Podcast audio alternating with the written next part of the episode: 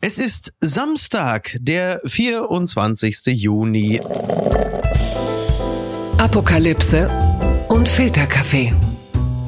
Die frisch gebrühten Schlagzeilen des Tages. Mit Mickey Beisenherz. Einen wunderschönen Samstagmorgen und herzlich willkommen zu Apokalypse und Filterkaffee mit der Wochenendbeilage. Und heute blicken wir ein bisschen auf das, was sich so innerhalb der Woche angestaut hat. Aber was ist auch so los in, in Gesellschaft, in Kultur, in Popkultur? Oder was ist vielleicht einfach auch nur gehobener Blödsinn, bei dem man sich schämt, Ihnen, liebes Publikum, das äh, unterhalb der Woche äh, zu präsentieren. Aber äh, man, man muss es ja, irgendwann muss man es doch rauslassen. Und ich bin sehr, sehr froh und er ist wahrscheinlich auch sehr, sehr dankbar, das mit mir gemeinsam besprechen zu dürfen. Hier kommt der Mann, der weder von den Orcas vor Gibraltar noch von Sturmtief Lambert aufzuhalten ist. Markus Feldenkirchen, ich grüße dich ganz herzlich. Ja, da hast du recht. Ich grüße dich auch, aber ähm, du liegst schon falsch. Es Jetzt muss schon? nicht alles. Es muss so. nicht alles raus. Ja, Nein. das, nee, aber es, also vielleicht kann ich dich gleich beruhigen. Es ist hier wahrscheinlich sogar Söder-freie Zone, so wie es aussieht. Das ist schon mal wenigstens Ja. einmal durchatmen, ja. Immerhin. Aber du weißt, andere Dinge werden nicht erspart bleiben. Ähm, und wirklich, ich sag's jetzt gleich vorweg, du wirst es gleich vermutlich mir wieder unterstellen, aber es ist keine penoide Anspielung, wenn ich sage, heute ist Ende der Spargelsaison, Markus. Ja, und äh, für mich ist es wirklich ein doppelter Feiertag, also Ende der Spargelsaison, diese Spargelhasser. diese Ja. absolut schreckliche Zeit, wo auf den Speisekarten einfach alles Spargel verseucht ist. Ja, ich meine, da, du, Ja. da kommt ja selbst die Creme Brûlée automatisch mit Spargel. Ist richtig, Und das ist richtig, ja. Ich hatte jetzt ehrlich gesagt gehofft, dass das Ende der Spargelzeit ähm, auch das Ende deiner Penisfixierung ist. Also Ja. keine neuen Studien, da bin ich sehr zuversichtlich Ja. und deshalb freue ich mich total auf Da die heutige dich, Folge. da kannst du dich wirklich ganz entspannt zurücklehnen, Markus. Du bist einer der vielen Okay, Menschen, komm. die sich, die sich auf mich verlassen haben, was das Spargeln, das, das Durchspargeln angeht. Das ist richtig. Erst gestern hat meine Tochter aus dem Gefrierfach äh, ein Wassereis geholt und hat gesagt, der schmeckt aber komisch. Habe ich gesagt, das ist äh, Spargel, den ich eingefroren habe, an dem du da seit einer. Aber gut, sei es drum. Sowas kann man sich nicht ausdenken. Nächster Fauxpas. Biden hebt versehentlich bei falscher Hymne Hand zum Herz. Das meldet Ö24. Nächster Fauxpas für US-Präsident Biden beim Staatsbesuch des indischen Premiers Modi legte er bei der falschen Hymne die Hand zum Herz und wurde zum Gespött im Internet. Den ersten Satz finde ich auch sehr schön. Nach dem versehentlichen Busengrabscher bei Schauspielerin Eva Longoria tappt US-Präsident Joe Biden nun in das nächste peinliche Fettnäpfchen. Also er hat ja den indischen Premier Modi getroffen in Washington. Dann ertönte die Hymne. Joe Biden hat das gemacht, was man tun sollte. Er hat sich ans Herz gefasst. Es war halt einfach nur, naja, die indische Hymne. Aber ist doch nett eigentlich, oder? Alright, God save Mahatma Gandhi, man. ja, das, oh Gott, ey. Also Ah. es, es tut mir immer leid, wenn ich diese Sachen sehe. Also Ja. du siehst ihn da, er steht da, stolz hat er die Hand auf dem Herz und es dauert ja auch richtig lange, bis er dann merkt, irgendwas ist, klingt hier anders Mhm. Ja. als sonst und dann siehst du, wie diese Hand so langsam über dem Bauchnabel noch Mhm. tiefer geht und dann zuckt er so kurz und oh Gott, also es tut mir wirklich weh, sowas zu sehen. Es ist übrigens dann auch nicht ganz unproblematisch, wenn man den Fauxpas bemerkt, dann darfst du ja auch nicht in einer Geste der Abscheu dann äh, davon ablassen, die ans. Herz zu fassen, weil es natürlich dann über die indische Hymne auch einiges aussagt. Ja. Oh Gott, nein! Oh, i! Ah, Wobei, wobei, das ist schon eine gute Gelegenheit. Inder. Ja. schon eine gute Gelegenheit, sich mit der größtmöglichen Zahl an Menschen anzulegen, äh, mit Ja, allen Indern stimmt. nämlich. Ich habe sie jetzt gehört, ich finde die Hymne jetzt gar nicht so schön, die Mhm. indische. Ja, ich habe die jetzt gerade gar nicht auf dem Schirm. Ähm, da kann man mal sehen, äh, du als Journalist von Renommee, du bist natürlich gut vorbereitet. Du hast sie gehört. Ich ja weiß ja gar nicht, was das ist. Also das könnte Ja, aber man. ich nehme prophylaktisch auch schon wieder zurück, weil das ist ein Volk, mit dem solltest du dich nicht anlegen. Nein, das, äh, da hast du völlig recht. Ähm, jetzt mal, also wir können natürlich auch gerne komplett im Komischen bleiben, aber ich, bei mir ist es halt immer so, mich packt natürlich dann doch immer ein bisschen das Grauen beim Gedanken daran, also das ist natürlich, natürlich ist Sleepy Joe auf seine Art und Weise brüllkomisch, weil er ja mittlerweile wirklich komplett im Frank Drabin-Modus ist. Also er ist wirklich eins zu eins ähm, Leslie Nielsen und äh, demnächst steht er wahrscheinlich als Enrico Palazzo im Baseballfeld. Aber äh, das ist natürlich nur halb witzig, wenn man weiß, dass der halt nächstes Jahr gegen Trump oder DeSantis ins Rennen geht. und Ja. er eine Ausfallquote hat, äh, da toppt sogar noch äh, jeden Fiat Cinquecento und man kann sich nicht vorstellen, wie das gut ausgehen soll. Ich glaube, selbst die wohlmeinendsten äh, Wechselwähler sagen ja irgendwann, naja, also das möchte ich aber jetzt auch nicht mitverantworten. Also das ist ja wirklich mit Ansage in die Katastrophe. Total. Wobei dieser Fiesling, der da neulich bei seinem Auftritt vor der Militärakademie einen Sandsack äh, Ja. neben dem Podium Das hat liegen gemein. lassen, das ist natürlich wirklich fies. Nein, aber ich sehe es genauso. Ich glaube, gerade in Amerika, einem Volk, was ja wirklich so als DNA drin hat, irgendwie the Survival of the Fittest, irgendwie man muss tatkräftig sein, man muss dynamisch sein und so. Da spielt das, glaube ich, noch eine größere Rolle als bei uns. Also nicht, dass wir nicht auch auf sowas gucken würden. Ja. Aber ich glaube, das ist dann, weil Trump kann man alles Mögliche äh, vorwerfen, der mag wirklich durchgeknallt sein, aber er wirkt vital und ich fürchte, dass das tatsächlich nicht unbedeutend ist. Obwohl ich persönlich würde natürlich eher einen senilen Demokraten als einen topfitten Rechtspopulisten wählen. Also wenn das die etwas übersichtliche Auswahl ist, das ist ja auch ein bisschen traurig, dass wirklich die Wahl offenbar zwischen den beiden am Ende zu sein scheint. Du hast gerade schon von einem topfitten Rechtspopulisten gesprochen. Da kommen wir jetzt mal zu einem, der also mich, ja, also auf eine unglaubliche Art und Weise aufgeregt hat. Das kannst du dir gar nicht vorstellen. Die gute Tat des Tages. Na dann Prost! Daniel Günther grölt sexistischen Ballermann-Hit Laila mit. Und das berichtet die Hamburger Morgenpost. Das dürfte zu Diskussionen nicht nur mit dem Koalitionspartner führen. Schleswig-Holsteins Ministerpräsident Daniel Günther hat einen Auftritt auf der Kieler Woche dazu genutzt, den wegen offenkundigem Sexismus umstrittenen Ballermann-Hit Laila mitzugrölen. Das sagt die Staatskanzlei zu Günthers Auftritt und das wird dann irgendwann zitiert. Ja, es ist Kieler Woche. Daniel Günther äh, hat das Bayern-Zelt besucht. Das ist vielleicht nicht ganz unerheblich und hat da Auf auf der der, Kieler Bühne, Woche, auf der genau. Kieler Woche, ja, herzlichen Glückwunsch, und hat dann Laila mitgegrölt. Davon gibt es natürlich Videos im Internet. Ich weiß nicht, wie du das siehst, aber ich erwarte von Friedrich Merz, äh, dass er zurückschlägt. Jetzt bereits am Sonntag im ZDF-Fernsehgarten äh, bei der AWO-Tanzgruppe mit Sombrero. Ne, das ist ja wohl völlig klar, oder? Ja. Das, äh, da wollen wir doch mal, das kann ich, äh, jetzt wird zurück äh, hier mexikanisiert. Ja. Also ich, ich glaube, es wäre so toll für Friedrich Merz, wenn es wirklich mal einen Moment gäbe, wo er authentisch aus sich rausgeht, äh, Mhm. wo man sieht, dass er von einer Sache begeistert ist.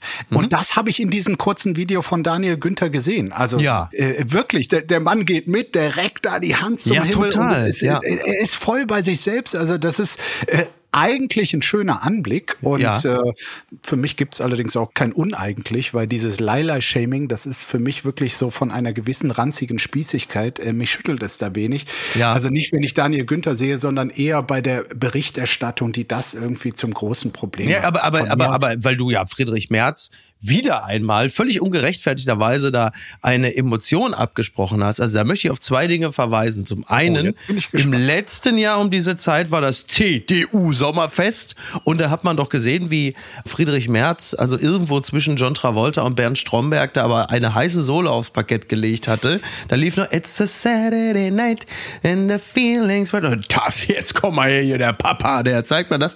Das war das. Und es wurde ja jetzt, äh, zuletzt hatte Miriam Holstein berichtet von, ich glaube, das war die NRW-Landesvertretung in Berlin, da ging plötzlich äh, die, die Sage rum, Friedrich Merz sei zu emotional. Haben wir den Mann völlig unterschätzt? Na, also äh, wenn es um seine Gefühle geht und wenn er sich äh, beleidigt fühlt oder Mhm. ähm, provoziert fühlt, da ist er hochemotional. Das ist auch tatsächlich sein äh, Ja. Riesenproblem. Also es fehlt da wirklich jegliche Gabe zur Ja. Toleranz ähm, und zur Gelassenheit. Also das Ja, ist schon, er ist sehr, er ist sehr Ja. nachtragend. Äh, Ja, ja. Man sieht es ihm an und er kann es nicht überspielen. Also in, in dieser Hinsicht schon, aber dass er mal wirklich ein, einfach aus Freude, nicht aus Vergrätzung aus sich rausgeht, das würde ich sehr gerne sehen. Ja. Was ich noch wichtig finde, jetzt hier mit dem Auftritt von Daniel Günther im Bayernzelt bei der Kieler Woche ist, also wir hatten äh, darüber geredet, Friedrich Merz will Kanzler werden. Dann ist Hendrik Wüst mit dem Bewerbungsschreiben in der FAZ eingestiegen. Ja. Und das dürfte jetzt quasi im Bayernzelt äh, der Bewerbungsmoment von Daniel Günther gewesen sein. Ja. Ich glaube, wir werden da echt einen, einen spannenden drei bis vier bis fünf Kampf in der Union wieder erleben. Aber wenn es jetzt da in Kiel auf der Kieler Woche ein Bayern-Zelt gibt, gibt's denn dann in Bayern auf dem Oktoberfest dann demnächst auch so eine hanseatische Jurte oder was gibt's denn? Bayerische Fischbrötchen. Ne? Ja, so, so, oh Gott, oh Gott, oh Gott. Ja, also Friedrich Merz werden wir mal weiter im Auge behalten. Mal gucken, wie es da weitergeht. Was ist denn da schiefgelaufen?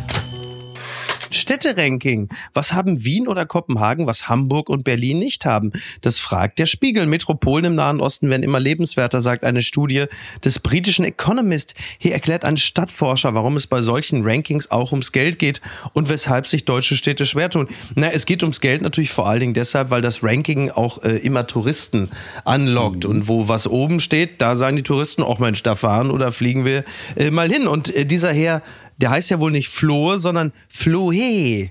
Weil da ist ja ein äh, Akzent äh, drüber. Ja. Flohe heißt nicht der Mann. Nicht Flohe, sondern Alexander genau, Flohe. Alexander Flohe von der Hochschule, natürlich Düsseldorf, bitte, klar. In Köln heißen sie Flohe, in Düsseldorf heißen sie natürlich Flohe. So Richtig. Natürlich, Flohe. natürlich. Flohe. Und äh, die Frage war, sind deutsche Städte wirklich so unattraktiv? Nein, sind sie nicht. Die deutschen Städte sind eigentlich gar nicht so viel schlechter geworden in ihrer Lebensqualität, aber eben auch nicht besser. Die Städte im Nahen Osten und in Saudi-Arabien haben jedoch, so die Studie, massiv aufgeholt. Ja, Frankfurt ist ja auch die letzte deutsche Stadt, die dann jetzt auch noch aus den Top 10 gerutscht ist, liegt gemeinsam mit Berlin auf Rang 17, München auf 21, Hamburg auf 22 und da hat man versucht zu erörtern, woran das liegt und manchmal gibt es äh, simple äh, Antworten, zum Beispiel die Frage des Spiegel, was haben Wien oder Kopenhagen, das ebenfalls weit oben steht, was Hamburg und Berlin nicht haben, ganz mhm. aktuell. Kopenhagen hat Fahrradwege und Berlin nicht mehr. Denkt man so, ja, hm. Franziska Giffey sei Dank, ja. genau. Äh, ja. Und ihrem Co-Bürgermeister, dessen Namen ich immer noch nicht weiß. Du bist ja wirklich, also es ist ja unglaublich, wie du da den Kai Wegner hier da, ja. wie du Kai ihn Wegner, da aburteilst. Danke. Du den Mann da aburteilst. Nicht, nicht Steffel, sondern Wegner. Ja, Frank Steffel. Mein Nein. Gott, der kenne die von der Spree. Ja. Ne? Ja. Also es sind wahrscheinlich solche Faktoren, das steht ja, ist ja auch in der Studie sehr, sehr mhm. wichtig. Also bezahlbarer Wohnraum. Ja. Da ist natürlich äh, Wien ähm, hat ganz, ganz viel kommunalen Wohnbestand. Also da hat nicht wie zum Beispiel in Berlin die Stadt all das, was mal im eigenen Besitz war, was auch Sozialwohnung ja. war, als Zwischenform quasi äh, verhökert. Danke an dieser Stelle nochmal an dieses Traumduo mhm. äh, Klaus Wowereit und Thilo Sarrazin, das, das alles quasi los geworden ist. Also das ist ein wichtiger Faktor. Und dann natürlich, also äh, wie komfortabel ist es für Radfahrer, wie ist es in der Stadt, sich fortzubewegen ohne die dicken Autos?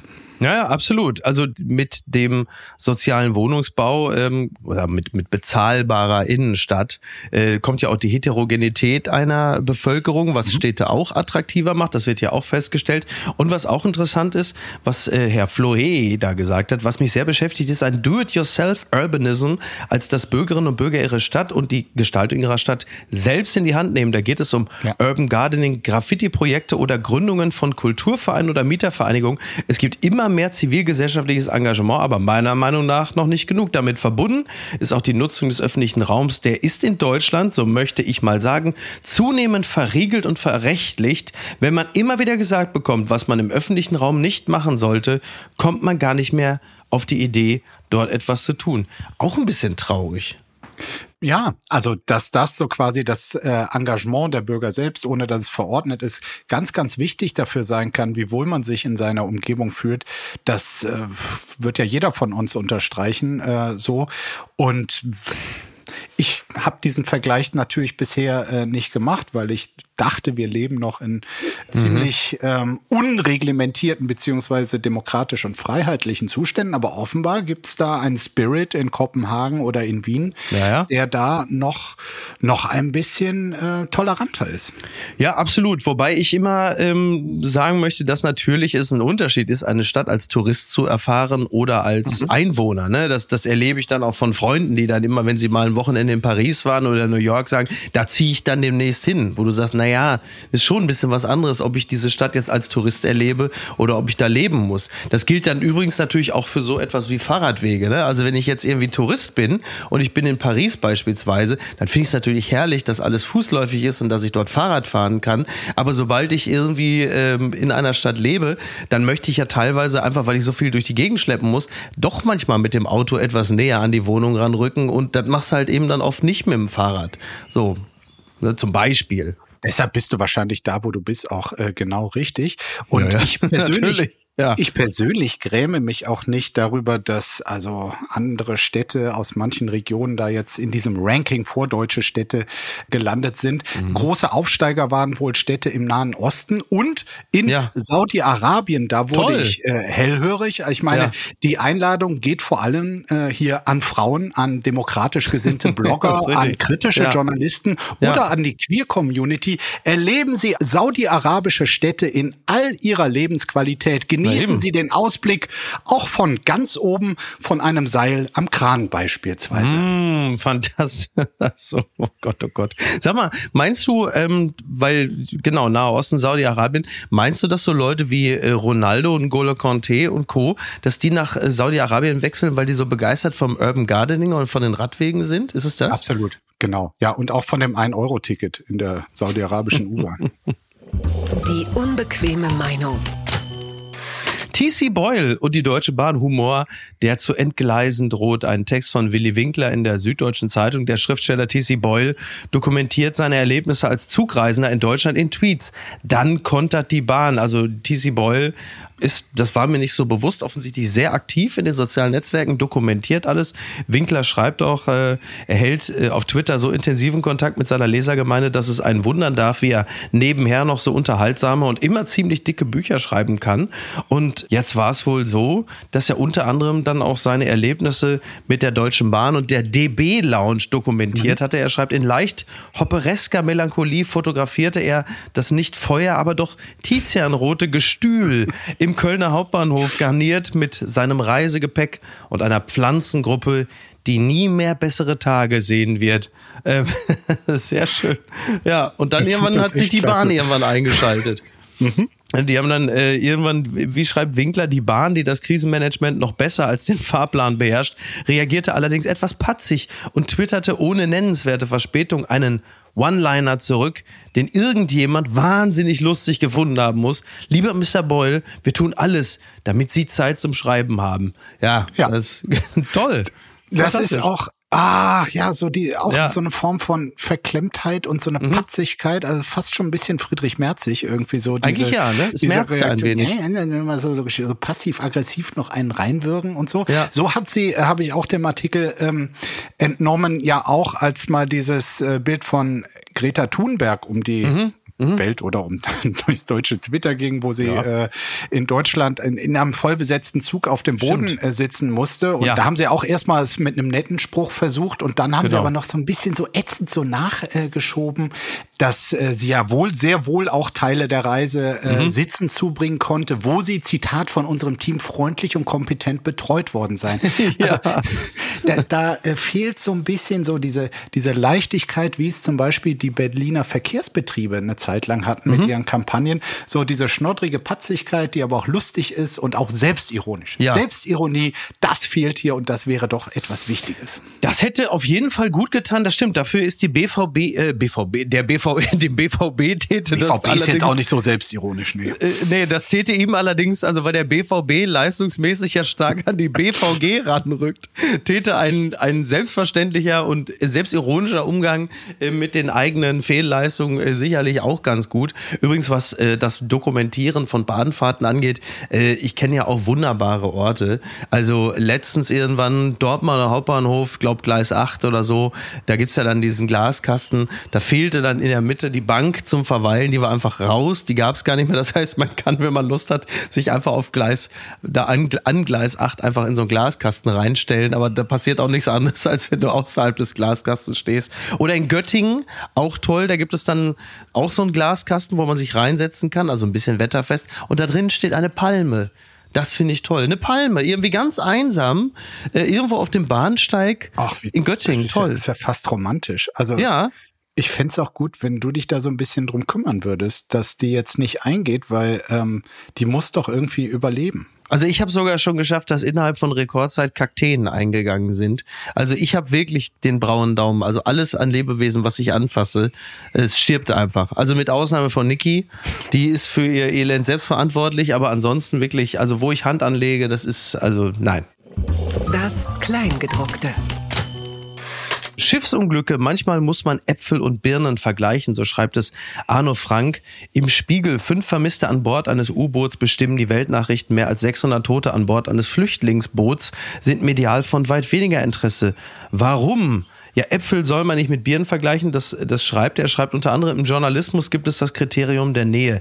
Der glimpfliche Unfall in meiner unmittelbaren Nachbarschaft interessiert mich mehr als der fatale Unfall in der Nachbarstadt und das Leiden von Menschen, die mir ähnlich sind, mehr als der Tod von Menschen, mit denen ich mich nicht identifizieren kann. Und dann schreibt er noch, Gewöhnung beeinflusst Gewichtung. 2022 gab es allein in Deutschland 2782 Verkehrstote. Sie mhm. sind eingepreist auf der Rechnung für das Leben, das wir offenkundig genau so und nicht nicht anders führen wollen. Keine Nachricht. Dem stehen 57 tödliche Haiattacken weltweit gegenüber, von denen es jede einzelne als Nachricht mindestens in die Boulevardzeitung schafft. Die Ausnahme sticht das Landläufige. Ja, wie kommt man jetzt mal so um diese ganze Geschichte drumherum? Wie fassen wir das zusammen, unser Erleben, was das Ganze angeht?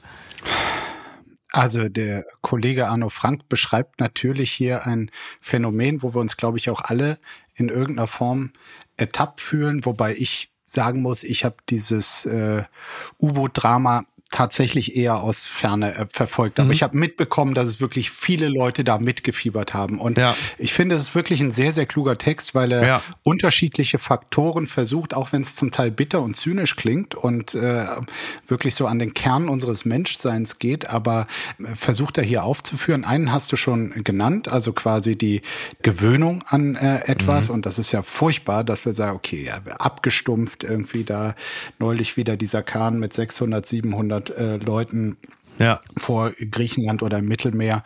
Und äh, ja, die Aufmerksamkeit war nicht so groß. Dann sagt er auch, ein weiterer Schlüssel zum Verständnis ist das Ungleichgewicht der Identifikation. Also er mhm. sagt, und das stimmt, glaube ich, auch, dass sich die meisten von uns eher mit äh, erfolgreichen Abenteurern, die da auf eine spannende Mission, auch noch zur Titanic, irgendwie ein, ein Symbol für die westliche Welt und den Fortschrittsglauben, den es da mal gab, irgendwie zu Beginn, des äh, vorigen Jahrhunderts, der dann aber an der Titanic zerschellte und wie Arno Frank schreibt, 1914 dann mit Beginn des Ersten Weltkriegs auch im globalen politischen Sinne. Jedenfalls mit Abenteurern identifiziert ja. man sich da äh, eher als mit äh, den wirklich armen Leuten, die aus Perspektivlosigkeit da genau. sich auf diese Kähne machen. Plus, was er unter anderem auch, er sagt übrigens, ähm, er nennt sie zu dem Zeitpunkt des Schreibens des Textes, war noch nicht klar, dass äh, die Insassen des U-Bootes auch verstorben sind. Er sagt, die, ja. er hat sie die als die Luxusvermissten bezeichnet. Er sagt, die Luxusvermissten haben am medialen Markt einen höheren Wert als die Elendstoten. Und es hat natürlich auch damit zu tun, dass sie zu diesem Zeitpunkt halt eben noch vermisst waren und man natürlich dann auch ein Stück weit mitfiebern durfte. Ja. Wie geht die Geschichte aus, während das Ende der anderen Geschichte zu dem Zeitpunkt natürlich schon bekannt war. Das kommt halt eben auch dazu. Also sind sehr, sehr viele Faktoren, die da mit reinspielen. Ja. Am Ende macht es wenig Sinn, das gegeneinander aufzurechnen.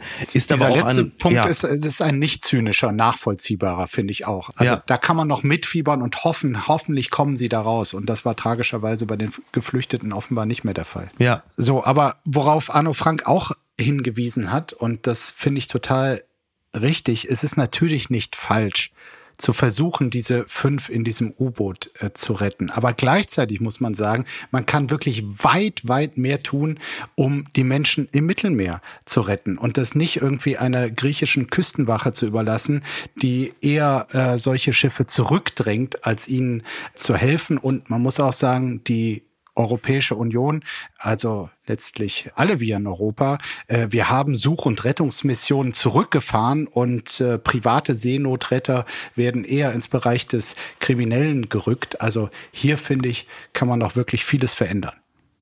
Bitte empören Sie sich jetzt. Das hat Sylt nicht verdient. So zitiert die Welt den Bürgermeister der Gemeinde Sylt, Nikolaus Heckel. Der kein Verständnis hat für die jüngsten Aktionen der Klimaaktivisten der Gruppe Letzte Generation. Zitat, auch missbillige ich ausdrücklich, wenn Sylt nun als Leinwand für Aktivisten erhalten muss, sagte Heckel dem schleswig-holsteinischen Zeitungsverlag, das hat Sylt nicht verdient. Und da muss ich mal ganz klar sagen, doch, doch, das hat Sylt verdient. Das hat, das hat Sylt aber sowas von verdient. Also, Entschuldigung, aber, Moment wo, mal, also, du bist nee, doch aber der Vertreter der Sylt-Fraktion von uns beiden. Ah, sicher, das schon, selbstverständlich. Aber es wäre natürlich viel witziger gewesen, wenn das letztes Jahr passiert wäre, während Lindner da auf Sylt heiratet. Ne? Stell dir mal vor, die stürmen in dem Moment den Flughafen, wenn äh, Merz da gerade landet und Patsch. Ist das seine Maschine, die Euro? Das Genau, ist, ich lasse euch umbringen. Fünf-Sterne-Hotels. Fünf-Sterne-Hotels. Und die das ganze Hermes-Boutique. Programm. Fantastisch. Naja, und, und jetzt halt eben Sylt. Es ist insofern schon auch ein, natürlich ist es auch komisch, weil die letzte Generation sich halt eben jetzt nicht mehr auf die Brummifahrer oder die, äh, was weiß ich, die, die Kuriere an der A100 in Berlin konzentrieren, sondern sind jetzt oben nach Sylt gezogen, also richtig in den Norden, also auch wirklich so an den nicht nur geografisch nördlichsten Punkt, sondern auch an den nördlichsten Punkt der Gesellschaft, sondern da, wo die Reichen sind und beschmieren jetzt Luxushotels, äh, Reddachhäuser und Boutiquen mit orangener Farbe und plötzlich sagt der Rest Deutschlands, ja super, jetzt ist ja doch in Ordnung. Jetzt, das ne, so. Ja. Ja, aber man sieht schon, sie lernen dazu, die Mhm. letzte Generation. Also die Störungen sind da wirklich zielgenauer, nicht mehr Ja. so nach dem Gießkannenprinzip. Es kann jeden äh, treffen morgens im Stau in der Großstadt oder auf der genau. Nicht mehr alle müssen dran glauben, sondern die Top-Emissionäre und das betonen sie auch zu Recht, dass Mhm. Ja. also die Superreichen im Vergleich zu äh, Normalbürgern oder äh, gar ärmeren Menschen einfach ein, ein tausendfach größeren äh, Klimafußabdruck haben und ja. Äh, ja, also zielgenauer und äh, weniger gefährlich. Das ist, finde ich, ein Schritt in die richtige Richtung. Ich fand es übrigens auch sehr lustig, dass sie da äh, statt der Fahne, die bei diesen Löchern auf dem Golfplatz äh, in Hörnum, äh, Ja. da haben sie an der einen Stelle quasi als Renaturierung einen Baum gepflanzt und an einem anderen ein Schild mit der Aufschrift Naturschutzgebiet. Also ein bisschen Humor kommt auch in die Bewegung. Das ich ganz gut. Ja, genau. Das, also auch da wieder ein bisschen Humor tut ja immer gut. Mhm. Man muss natürlich sagen, es ist sicherlich auch eine etwas plumpe Besserverdienerverachtung, die sich da Bahn bricht. Da können natürlich äh, Linke immer super andocken, weil sie sagen, jetzt kriegen jetzt diese scheiß Sylter, kriegen es jetzt endlich richtig auf die Jacke, irgendwo zwischen Barberjacke und dem Kaschmirpullover um die Schultern. Da ist das Mitgefühl jetzt natürlich nicht so wirklich sehr stark ausgeprägt. Aber trotzdem, es gibt einen sehr lustigen und sehr schönen Text von ähm, Moritz von Uslar in der Zeit, letzte Generation auf Sylt, ein elegantes Orange. Und dann hat sich Moritz von Uslar, also wirklich auch so in bester Tempo-Tradition, ne, wirklich, also ko- komplett so auf, auf die Spuren derer begeben, wie sie das denn da so, da so wahrnehmen. Und ähm, er beschreibt dann so verschiedene Soziotope. Also Sylt ist ja auch nicht gleich Sylt. Also Kampen ist ja nicht gleich Westerland. Westerland ist ja nicht gleich List. Und List ist schon gar nicht Morsum. Aber er hat sich mal so ein bisschen umgehorcht. Ne? Und ähm, er schreibt, im goldenen Licht eines Sylter Samstagabends zur besten Aperitivzeit gegen 18 Uhr gelingt es einem der Partygastronomen auf der Whiskymeile in Kampen nach zwölf Tagen Ausnahmezustand auf der Insel dann doch noch seinen Humor wiederzufinden. Sein Spruch ist leicht verrutscht, aber irgendwie auch typische Sylter Coolness mit Blick auf die quer auf die Backsteinfassade der Boutique des Einzelhändlers Michael Meyer geklatschte orange Farbe erklärte, ja, das hätte man besser machen können. Ne? genau. Oder Ja. eine, eine schöne Stelle ähm, für mich äh, in, aus Kampen. Mhm. Ähm, da schreibt Usler eine Ausartung von Reichtum, Oh wie ja. sie so dumm und traurig vielleicht nicht mal in den 80er Jahren gab, ist im Speisekartenkasten der Bar Henrys zu besichtigen. Die Ja. Pizza Tippitoppi, Trüffelcreme, Hummer, Langusten, Golden Caviar Imperial gibt es auf Vorbestellung zum Preis von 999,90 Euro. Und ich wollte dich jetzt mal fragen, weil Ja. das beantwortet Uslar nicht mit seinem Zeitreisebudget. Wie schmeckt die eigentlich? Ähm, sie schmeckt, ich, ich muss sagen, sie schmeckt für mich nach meinem Dafürhalten bestenfalls nach 837,30 Euro. Mehr mhm. würde ich nicht ausgeben. Also ja. bis dahin ist okay. Und Markus, du kennst mich, du weißt, ja. ich äh, war ein bisschen sauer, dass die Langusten äh, bereits gepoolt waren. Du weißt, ich fress die Viecher immer mit Schale. Da fühle ich mich ein Stück weit auch um mein Geschmackserlebnis betrogen. also da möchte ich, da möchte ich an der Stelle. Übrigens, du hast ja einen Satz noch ausgelassen. Da steht da noch vor Hermes. Das muss vor Hermes ist ja nicht Herr Flo He, sondern es ist ja Hermes. Vor Hermes trinken Hermes. zwei Her Hermes-Versand. Vor Hermes. Vor Hermes. Filiale des Hermes-Versands. Trinken zwei Herren im Nadelstreifen Espresso aus silbernen Tassen. Fantastisch. Ist das nicht herrlich? Oder schreibt er noch, Michael Meyers Boutique, die es am Freitag traf, ist längst zum Touristen-Hotspot geworden. Lustige Szenen, da drängeln sich Damen in cremefarbenen Steppwesten, die auf Sächsisch, Bayerisch und in rheinischem Singsang die Worte Sauerei und unfassbare Schweinerei zischen. Ja. Sauerei. Das ist eine Sauerei. Die und ein, Sache da. Und ein Gastronom, er möchte keinesfalls mit Namen genannt werden, erklärt hinter vorgehaltener Hand, das sieht doch eigentlich ganz geil aus. Wie ein Kunstwerk von Damien Hirst toll, oder? Das, das fand ich ja. übrigens auch. Also da ja. bin ich auch bei diesem Gast. Also ich fand, das war also nicht nur das so eine Zielgenauigkeit, äh, dass die Bewegung auch an Humor gewinnt. Ich fand ja. es auch ästhetisch interessant. Also dieses Absolut. Orange bei Hermes, bei dem Privatflieger, ja, finde ich, also finde ich auch, finde ich auch. Das. Ja, es korreliert ganz gut so mit den mit dem Backstein. Lediglich eine Frau bemerkte, weil es ja auch das Reddach getroffen hat, das geht doch nie wieder raus. als wäre es irgendwie so ein, als wäre es irgendwie so ein Kaschmirpulli, wo da so ein, wo da einfach so ein Dotter drauf ist. Das geht doch nie wieder raus. Es ist wirklich einfach toll. Also meine Damen und Herren, besuchen Sie Sylt, solange äh, es noch geht, und bitte vergessen Sie mir nicht die Punks äh, vom Edeka äh, Bialas in Westerland. Die sind jetzt ja ja auch wieder da. Ne? Sind aber jetzt das kleinere Übel, muss man eindeutig sagen. Und wann fahren wir da eigentlich hin, Markus? Also, ich meine, ich warte eigentlich nur auf eine Einladung. Übrigens, ähm, die kleine Anekdote kann ich noch erzählen. Ich war ja tatsächlich letztes Jahr da, weil meine Tochter, die ja eine gebürtige Hamburgerin ist, mhm. äh, ja auch einen Bezug zu Sylt hat, einen familiären. Ja. Ich wiederum schlief im Hotel. Und jetzt war es ja so, dass ich zum selben Zeitpunkt da war oder ganz zeitverzögert zum Zeitpunkt, als dann die Hochzeitsgesellschaft von Christian Lindner anreiste. Und ich schlief in einem Hotel und sagte am, am nächsten Tag so, ich reiß mal ab. Ja, jetzt kommen ja auch die ganzen Gäste von Herrn Linder. Ich so, ach guck, sind die, sind die dann auch hier im Hotel? Ja, hier sind auch welche. Dann habe ich nur zu der Rezeptionistin gesagt, na, da wollen wir doch mal hoffen, dass sie die netten abbekommen haben, die netten Gäste. Dann sagte sie so, ja, geht boah, so. Geht so. Und dann habe ich nur aus Spaß gesagt, na, dann grüßen Sie Herrn Merz doch ganz herzlich. Und sie guckte mich an, wirklich im Sinne von, woher wissen Sie? und sie so, Okay, alles klar. Vielen Dank. Naja. Der Trick der Woche entwickelt von ehemaligen Max-Planck-Forscher. Sachsen erfinden ersten Helm gegen Haarausfall. Die, die Bild-Zeitung schreibt, das ist ja mal eine hervorragende Nachricht. Ein ehemaliger Dresdner Doktorand geht dem Problem des lichter werdenden Schopfes an die Wurzel mit einem Elektrohelm gegen Haarausfall. Wer das innovative Gerät mittels Internet-Crowdfunding unterstützen will, kann nur noch bis Sonntag mitmachen. Also bis morgen. Er ist ein Mikrobiologe und er hat geforscht und er hat festgestellt, Zitat, selbst in der Glatze befinden sich noch über 100.000 winzige Haarfollikel, die Stammzellen enthalten, die man wieder reaktivieren kann. Die Wiederbelebung klappt jedoch nur bei genetisch bedingtem Haarausfall. Äh, das ist doch fantastisch. Das ist super. Da also, check ich meinem Vater zum 80.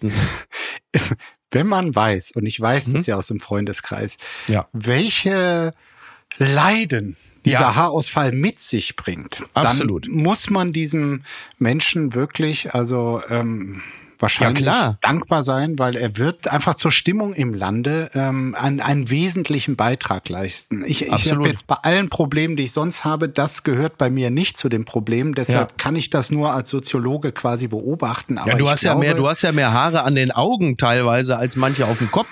ne? Du hast ja eine, eine So, alleine deshalb- deine Wimpern, deshalb alleine deine werde ich mir Wimperndichte, ne? Deshalb werde ich mir nicht diese Halbschale, wie es im Text heißt, Ja. 30 Minuten täglich äh, Ja. aufsetzen. Aber Ja. wenn man das macht und dann die ganzen Geheimratsecken oder Mhm. noch äh, unangenehmer, ist es, glaube ich, diesen Kranz hinten äh, Ja, zu haben. So, also ähm, das werde ich äh, nicht machen müssen. Aber ich sag mal, wenn ich das hätte, also ich, ich würde auch ständig mit dieser Halbschale Sicher. rumlaufen. Also ich werde jetzt, also auf die Art und Weise komme ich vielleicht doch noch irgendwie dazu, mich für die Helmpflicht auszusprechen. Du, ich, hinten ist bei dir ja auch noch ganz gut, ne? Das Ja, ist mehr ja, so ist die, die, die Geheimrat, ne? so, jetzt ist aber mal langsam gut, Markus. Es ist jetzt wirklich äh, an der Zeit. Jetzt, wir müssen die Folge abbrechen. Ähm, also noch ist alles okay. Ich damit, ich kann mit all, also mit dem Status quo komme ich sehr gut klar. Aber äh, sollte es jetzt irgendwie, sollte es sich verschlimmern, dann siehst du mich aber als ersten mit diesem Helm. Äh, es kann sogar sein, dass wenn ich das Gefühl habe, die Haare wachsen nicht schnell genug, dass ich mir in den USA was zu Schulden kommen lasse, dass ich auf den elektrischen Stuhl komme. Dann bin ich zumindest, dann wird halt einfach dermaßen was reingepumpt, dass ich also schon langhaarig dann, also das nicht. du mach siehst, das nicht. Meinst Ich glaube aber, dass wir das irgendwie auch ähm, der FDP und ihrer ähm, Technologieoffenheit äh, zu verdanken haben. Weil Ja. gerade ihr Vorsitzender wird da eine gewisse Affinität haben. Du, es ist übrigens so, man kann auf indiegogo.com, klingt jetzt nicht so wahnsinnig seriös, aber wir wollen es jetzt mal glauben, äh, da kann man den Haarhelm vorbestellen zum Vorzugspreis von 870 Euro. Ich glaube, wer wirklich sorgenvoll auf diese Meldung blickt, ist ja natürlich nicht nur der Hersteller von Finasterid, das war bislang immer so quasi das beste Medikament gegen Haarausfall, sondern vor allen Dingen natürlich die äh, Istanbuler Tourismusindustrie. Also es gibt ja diese Flieger, die also wo nur Männer sind, die nach Istanbul fliegen und dann alle mit einem Turban zurückkommen wie Dieter Hönes im Pokalfinale 82. Und, ja, für die ist das natürlich eine verheerende Meldung. Ne? Warst du mal in so einem Flieger? Nein. Nein, nein, nein, das, das, das noch. Ich habe, aber ich kenne die Bilder aus diesem Flieger. Äh, den gibt es ja tatsächlich und das ist schon, also es entbehrt nicht einer gewissen, äh, sagen wir mal, auch da wieder Tragikomik. Ne? Aber gut, also Markus, du, wir alle wissen, ähm, ich habe ja bald Geburtstag. Ihr könnt gern zusammenlegen. Sag's nicht. Ähm, aber nach, nach dieser Sequenz muss man auch sagen, der Haarhelm von Neos Themen äh, wäre auch ein guter Werbepartner für deine, äh, Oh. für deine Folgen, oder? Fantastisch. Mein heutiger Werbepartner heißt Neostem. Und du hast im Hintergrund so ein, leis, so ein leises elektrisches Surren. So, während ich mit. Es ist nicht die, genau, es ist quasi die Wärmepumpe fürs Haupt. Ne? Äh, Ja. Während wir sprechen, können Sie die Haare wachsen sehen, hören. Gott. Verlierer des Tages. Der Salt Bay, der Kölner Stadtanzeiger meldet vernichtende Kritik. Salt Bay muss Protz-Restaurant in New York schließen. Der türkische Starmetzger Nusret Götze muss einen Rückschlag hinnehmen. Ja, er hat wohl eine Burgerfiliale, den Salt Bay Burger, hat er vor drei Jahren, hat er den Laden eröffnet. Jetzt muss er geschlossen werden. Äh, Es war wohl auch so, dass Scott Lynch, ein bekannter Kritiker, äh, das Restaurant bereits kurz nach der pompösen Eröffnung als schlechtestes in ganz Manhattan bezeichnet hat.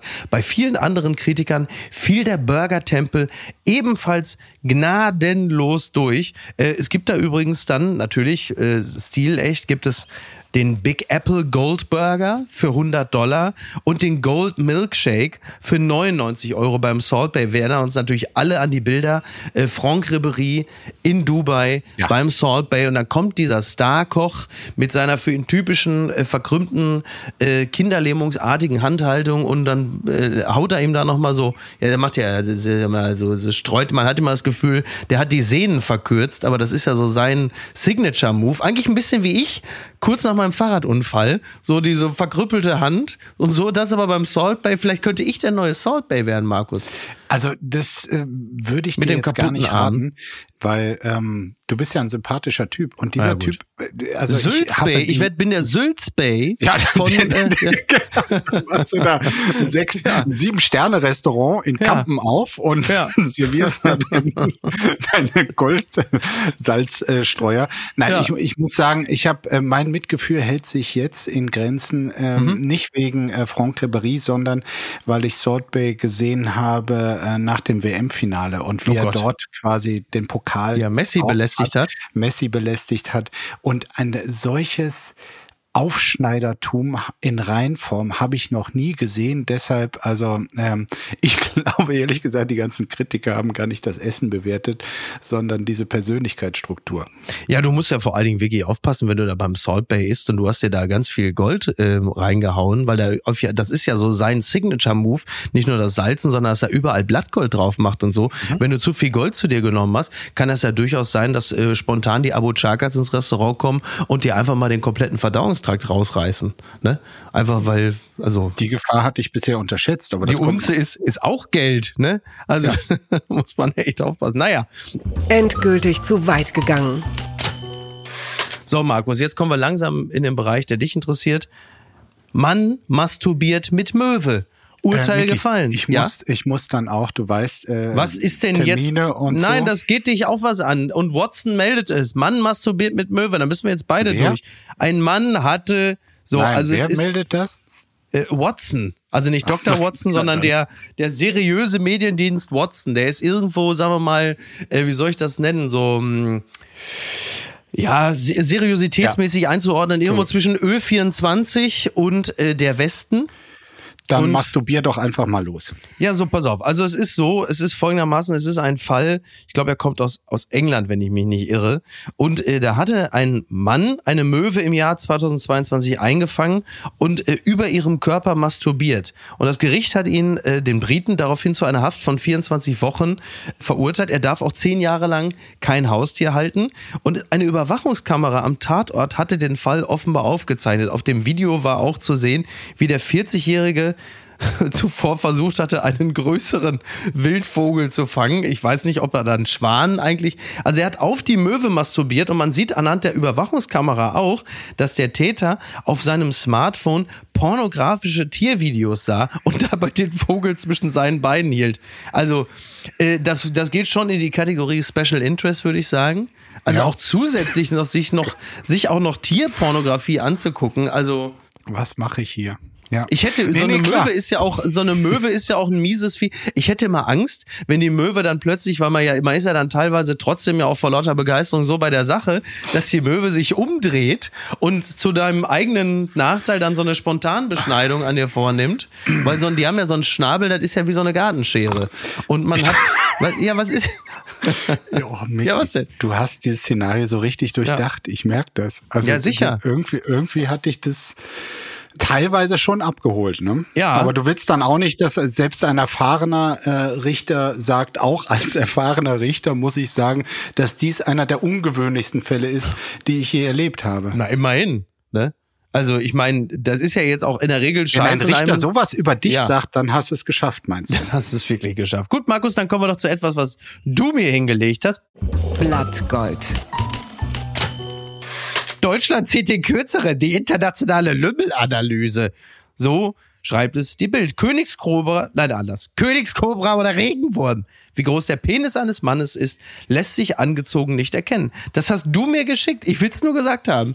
Also es gibt eine Studie und die haben in den letzten 20 Jahren analysiert und es ist ein Penis-Ranking unter knapp 90 Nationen äh, herausgekommen und äh, die von World Data veröffentlichte Analyse zeigt, dass der deutsche Durchschnittslümmel, ich zitiere nur, 14,52 irrigierte Zentimeter lang ist. Damit landen wir auf Platz 40 der weltweiten. Pe da sind wir aber immer noch in Sachen Penis immer noch besser als im Fußball, muss man Na von Gott der Seite jetzt auch mal sagen. Ja, ja, genau. Also, also ist ja schon ist, klasse. Ähm, ja, es ist aber auch übrigens so, und das wird dich auch interessieren, äh, dass Körpergröße und Penislänge völlig unabhängig voneinander betrachtet werden müssen. Ja, da hatte ich so auch an dich gedacht, weil du bist ja auch, äh, sagen wir jetzt Winzig. nicht so riesig gewachsen. Ne? Nö, ich bin der Zwerg mit der Glatze, wie wir heute schon festgestellt haben. Ne?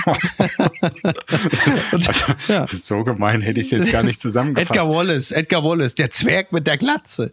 Und ähm, Herren aus Ecuador haben mit 17,61 Zentimeter das längste Glied. Ja. Sie sind allerdings im Schnitt nur 1,67 Meter groß. Ja. Das ist natürlich für einen Ecuadorianer fantastisch, weil es sieht ja in Relation ja also sensationell aus. Nein, seitdem ich das gelesen habe, habe ich auch wirklich da einen anderen Blick auf dich. Ja. Äh, es gibt noch einen anderen Vergleich. Die Iren sind mit knapp 1,80 Meter, habe ich hier gelesen, ja. ähm, fast genauso groß wie die Deutschen, können beim Penisduell aber nicht mithalten. Ja. Das irische Glied misst nur 12,78 mhm. Zentimeter. Ja, da muss man allerdings sagen, weil ähm, der nee, nee, Ire, also Ja. Nein, nee, weil da muss ich jetzt mal sagen, das ist ja auch ein Stück weit eine wissenschaftliche Betrachtung.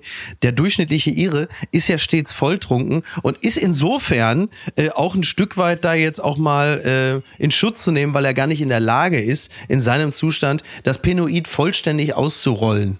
Insofern fehlen ihm da entscheidende. Was, Markus, ich sehe, du bist also.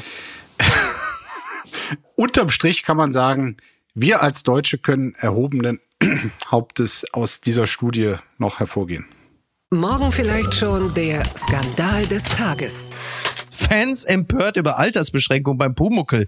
Das berichtet t-online.de. Eigentlich ist es eine Kinderserie, doch bei Amazon Prime sind einige Folgen von Meister Eder und seinen Pumuckel erst ab zwölf Jahren freigegeben. Viele Fans regen sich darüber auf. Der Grund dafür sei, laut Bayerischem Rundfunk, Gewalt, Alkoholkonsum und Rauchen. So. Also, der, was haben die denn aus meinem Pumuckel irgendwie? Okay, Pumuckel, ja, ich bin da, also mir ist ganz schwummelig.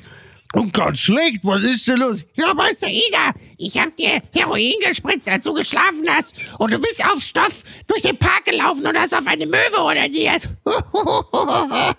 Die Bullen sind schon gerufen. Ja, okay, Pumuckl, du bist mir schon ein rechter Lauser. Das ist ja wirklich unglaublich, du, du bist ein Schlingel bist. So ist das halt. Das sind die Folgen von... Ähm, Ja, also wenn das ja. neue Folgen sind, dann sollte man die sogar eher ab 16 machen, würde ich Ich sagen. wollte gerade sagen, also, ne, oder? Meister Eder, äh, also ganz klar ab 16. Ich habe mir das einfach mal. Äh, Was passiert denn da jetzt bei dem, ist das jetzt so irgendwo zwischen Black Mirror und Pumuckel? Was soll denn das? Was machen die aus unserem Pumuckel, Markus? Ich bin völlig entsetzt. Also Gott, das ist Amazon Prime. Ich weiß nicht, welche Leute da sitzen und Wer inszeniert äh, denn da Uli Seidel oder was? Macht jetzt Uli Seidel? Macht jetzt Also das ist eine Prüderie. Ich weiß es nicht. Also Tom und Jerry zum Beispiel, ne? Ab wann Ja. ist denn das? Ab 18 oder was? Ich meine, da wird ja nur platt geprügelt, Ja, mit dem Bügeleisen äh, jemand geplättet und so. ist ja fast also, wie im Neuköllner Freibad, ne, was da abgeht. Oder Ja. wie in Kassel Brauxel, in meiner Heimat Kassel Brauxel. Also bevor Herbie Royal da durchgegangen ist, äh, wie Chuck Norris. Also ich sehe das alles wirklich mit großer Sorge, Markus. Das ist nicht mehr, das ist nicht mehr das Land, das Claudia Pechstein einst äh, vorgefunden hat. Das möchte ich Überhaupt an der nicht. Stelle auch mal sagen. Nee, nee. Nee, nee, gar nicht. Wobei ich sagen muss, ich bin da nicht so nah dran bei Pumuckel wie du, weil ich habe das ja nicht irgendwie aus dem Amerikanischen ins Deutsche übersetzt, wie du. Und was schreibt eigentlich die Bild?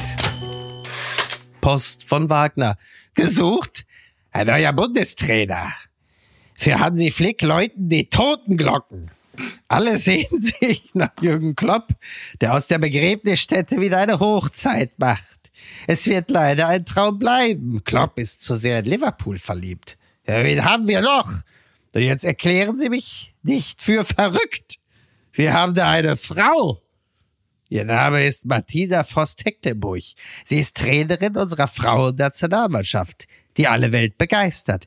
Als Spielerin war sie viermal Europameisterin, Vize-Weltmeisterin. Ich kann mir vorstellen, dass sie unsere kaputten Männer trainiert. Sie ist hart und liebenswert. Sie ist manchmal Mann und manchmal Frau. Eine Frau als Bundestrainerin der Fußballmänner ist zurzeit nicht vorstellbar, aber in meinen Träumen schon. Herzlichst, Ihr Franz Josef Wagner. Jetzt ist natürlich die Frage, die man sich stellt, Glaubst du ihm das? Ich glaube, da hat eine junge Redakteurin äh, gesagt, da gucken wir jetzt noch mal drüber. Du hast wahrscheinlich geschrieben, Franz Josef, der soll dir mal in die Eier treten. Wir brauchen Ede Geier. Und dann wäre da Lorand. Und dann hat sie gesagt, Franz Josef, das ist nicht mehr ganz zeitgemäß. Ja, dann willst du nicht- Tecklenburg. Voss Tecklenburg, wer ist das denn? Das ist doch hier, das ist doch die eine von der FDP, oder? Martina! Martina Voss Tecklenburg. Aber es ist so schön, dann einfach zu sagen, sie ist hart und liebenswert. Sie ist manchmal Mann und manchmal Frau. Und die Frage, die sich anknüpft, ist, was genau ist denn dann der männliche und was ist der frauliche Anteil? Das gelte es herauszufinden. Ja, da kann ich nicht helfen. Also Ja. wirklich nicht. Ja. Aber du meinst, er hält äh, die Voss Tecklenburg für die ähm, Forschungsministerin von der FDP. Ja, oder irgendeine von der FDP mit Doppelnamen halt, ne? Wahrscheinlich eher ja, so, das könnte äh, äh, was weiß ich, Leuthäuser Schnarrenberger. Ne? Also äh, halt. du, ja. du siehst mich wirklich überrascht, dass er Ja. diesen Vorschlag macht. Ja. Mhm. Ich werde darüber nachdenken, bin aber ganz offen als Fußballfreund und nicht mehr ganz so großer Freund der Nationalmannschaft Ja. nicht für diesen Wechsel, egal ob Hansi Flick dann durch einen Mann oder eine Frau Ja. ersetzt wird, weil ich immer mehr zu über der Überzeugung komme, dass äh, der Wert der Konstanz in der Trainerfrage unglaublich wichtig ist und ich glaube, Hansi Flick hat nach wie vor das Potenzial, mit einer guten Mannschaft, die muss ja leider auch zur Verfügung Ja. stehen, äh, gute Ergebnisse zu erzielen und äh, ich wäre da jetzt nicht so fickrig und würde jetzt schon einen Austausch machen. Markus, ich weiß es sehr zu schätzen, dass du dich von der allgemeinen Erregung nicht hast anstecken lassen. Das ehrt dich und das weist dich als den klugen Mann aus, der du bist. Ich für meinen Teil werde mir jetzt äh, aus der Garage das Überbrückungskabel holen, es an die Autobatterie anklemmen und mich für die nächsten 36 Stunden einfach unten in die Tiefgarage setzen und mir äh, jetzt einfach sofort mal die Stromkabel an die Kopfhaut andocken. Also ich kann einfach nicht warten, bis der Helm auf dem Markt ist. Ich fange gleich an. Oh Gott. Ich weiß nicht, also wenn mich einer sucht, ich bin äh, auf Etage 3 und sitze äh, auf der Stoßstange meines Autos. Na also, dann ein schönes Wochenende. vielen Dank, das wird eine herrliche Zeit. Bis denn, Markus, mach's gut. Ciao, ciao. Tschüss. Tschüss. Apokalypse und Filtercafé ist eine Studio Bummens Produktion mit freundlicher Unterstützung der Florida Entertainment. Redaktion Niki Hassania. Executive Producer Tobias Baukhage. Produktion Hanna Marahiel. Ton und Schnitt Niki Fränking. Neue Episoden gibt es immer montags, mittwochs, freitags und samstags. Überall, wo es Podcasts gibt. Stimme der Vernunft und unerreicht gute Sprecherin der Rubriken Bettina Rust.